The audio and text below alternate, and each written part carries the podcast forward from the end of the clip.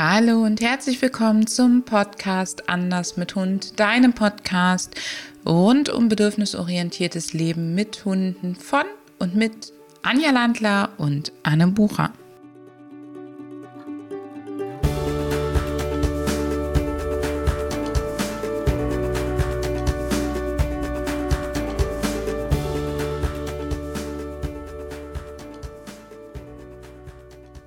Schön füttern, ablenken oder belohnen?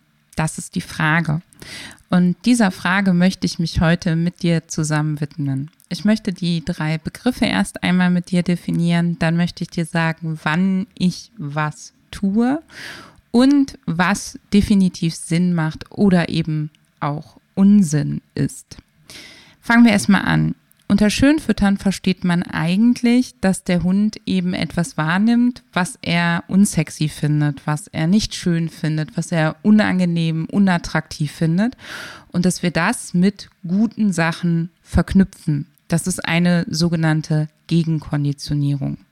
Das heißt, dein Hund nimmt etwas wahr, was er unattraktiv findet und du fügst dem Moment etwas Tolles hinzu, indem du ihm zum Beispiel an der Futtertube schlecken lässt, seinen Ball fangen lässt, indem du, dann ist es halt nicht schön füttern, sondern schön spielen ähm, oder indem du was anderes Tolles mit ihm machst. Es ist eine hocheffektive Trainingstechnik, die darauf setzt, die Bewertung des Hundes für den Moment, für diesen Auslöser, für diese Situation tatsächlich zu ändern. Das funktioniert nur dann, wenn du dir sicher sein kannst, dass dein Hund das ähm, unattraktive Objekt oder Subjekt wahrgenommen hat. Das zweite ist das sogenannte Ablenken und das praktiziere ich, das sage ich dir direkt, in der Regel nicht. Ablenken bedeutet für mich, dafür zu sorgen, dass der Hund gar nicht erst die Aufmerksamkeit auf das richtet, was eben da naht, was da droht, was da vorhanden ist, was er ähm, in dem Moment eben nicht mitbekommen soll. Und ablenken würde für mich zum Beispiel bedeuten, ich hänge den Hund an eine Futtertube und ziehe den durch eine Situation durch. Ich ähm, spiele mit ihm so, dass er gar nicht mitbekommt, dass ein anderer Hund vorbeigeht.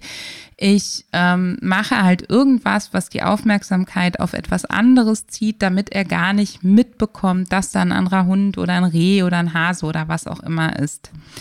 Und die dritte Variante heißt belohnen. Belohnen heißt, mein Hund nimmt etwas wahr und zeigt gutes Verhalten, was ich in Zukunft in diesen Situationen häufiger sehen möchte, weiterhin sehen möchte, intensiver sehen möchte. Und deswegen füge ich ihm etwas Gutes hinzu. Ich mache angenehme Interaktion mit ihm, damit er in Zukunft das Verhalten, was er zeigt, häufiger zeigt und es sich für eben für ihn gelohnt hat. Ob es sich tatsächlich für ihn gelohnt hat, weißt du in der Situation gar nicht, sondern das weißt du eigentlich erst, wenn du wieder in ähnliche Situationen kommst und das Verhalten deines Hundes in ähnlichen Situationen wieder auftritt, stärker wird und es immer besser funktioniert. So, gucken wir uns die drei nochmal genauer an. Wie du dir vielleicht vorstellen kannst, funktionieren Schönfuttern und Belohnen durchaus parallel zueinander. In beiden Fällen sollte der Hund das, ähm, den Auslöser, das Reh, den anderen Hund, ein Fahrrad, was auch immer wahrgenommen haben. In dem einen Fall setzt du primär darauf beim Schönfüttern, dass du die Bewertung der Situation änderst. Du setzt primär darauf, dass du eben angenehme Emotionen aufsetzt. Und in dem anderen Fall im Belohnen setzt du darauf, dass du das richtige Verhalten am Hund siehst. Also Bewegungen, ähm, Körperpositionen, die dein Hund zeigen soll, die du in Zukunft häufiger sehen willst. Das kann Hand in Hand gehen, denn immer wenn du Verhalten vernünftig belohnst, so dass du damit Bedürfnisse deines Hundes befriedigst, dann machst du die Situation für ihn schöner und attraktiver und dann kann es dir eben auch passieren, dass er das mit dem Auslöser verknüpft, beziehungsweise er wird es verknüpfen. Die Frage ist, wie stark. Das heißt, diese beiden Sachen gehen definitiv Hand in Hand. Damit das funktioniert, ist es total wichtig, dass dein Hund erstens den Auslöser wahrnimmt Das merkst du am besten daran, dass er zum Beispiel kurz innehält, dahin guckt oder seine Ohren in die Richtung geht oder auch, dass er hinguckt und dann am Boden schnüffelt oder beim Schnüffeln so dahin schielt, hm, hm, hm, Nase am Boden, aber du siehst ein bisschen das Weiß in den Augen, er guckt zum anderen Hund zum Beispiel, dann weißt du, er nimmt das wahr. Er kann es natürlich auch wahrnehmen, ohne dass er es sieht. Nur für uns Menschen, die ja so blind sind, ist die Körperbewegung des Kopf dreht sich hin, der Blick geht dahin eben sehr eindeutig. Deswegen nimmt man so häufig das. Aber auch wenn er da steht zum Beispiel und seine Nasenflügel bewegen sich ganz stark und er wittert, würde ich davon ausgehen, dass er das wahrnimmt. Oder wenn du siehst, äh, er wittert und dabei geht die Körperspannung hoch, dann nimmt er etwas wahr. Wenn er hechelt und plötzlich aufhört mit dem Hecheln, würde ich davon ausgehen, dass er gerade entweder versucht, besser zu riechen oder besser zu hören und ihn dabei das Hecheln stört. Dann nimmt er etwas wahr.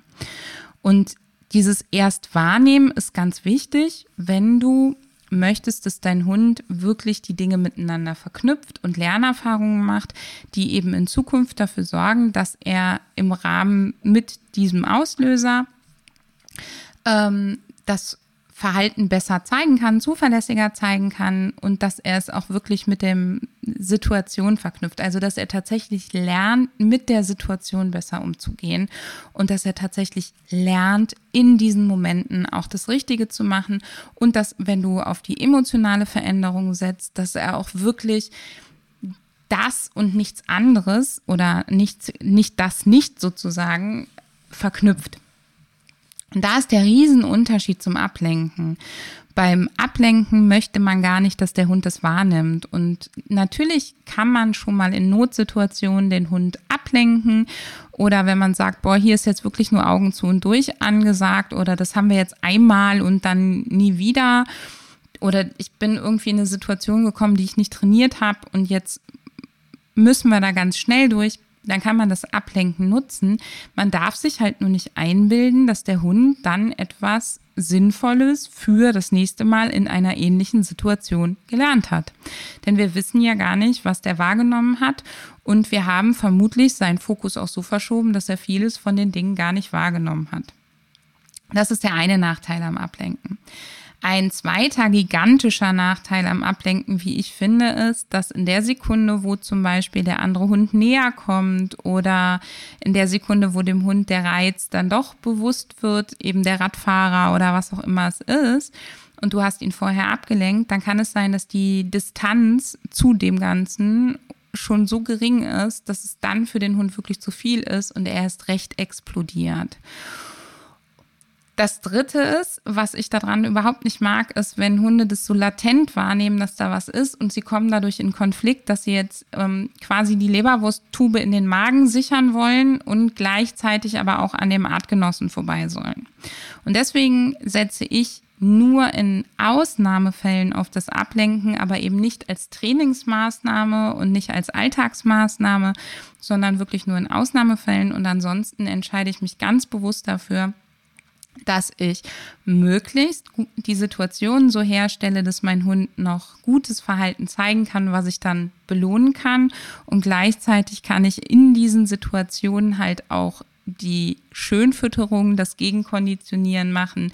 Denn wenn das Unangenehme oder das, worauf mein Hund kritisch reagiert, nicht so intensiv vorhanden ist, dann habe ich ja eine schöne Möglichkeit, mit meinen schönen Interaktionen einen guten Kontrast herzustellen, dass er sie auch wirklich als gut wahrnehmen kann und dass er auch eben lernen kann, statt kleinen Kindern hinterher zu rennen und nach ihnen zu schnappen zum Beispiel, zu stehen, zu gucken, zu ertragen, dass sie weglaufen, so dass es sich für ihn wirklich lohnt, dass es sich für ihn gut anfühlt und dass wir da überhaupt nicht in eine Bedrängnis kommen.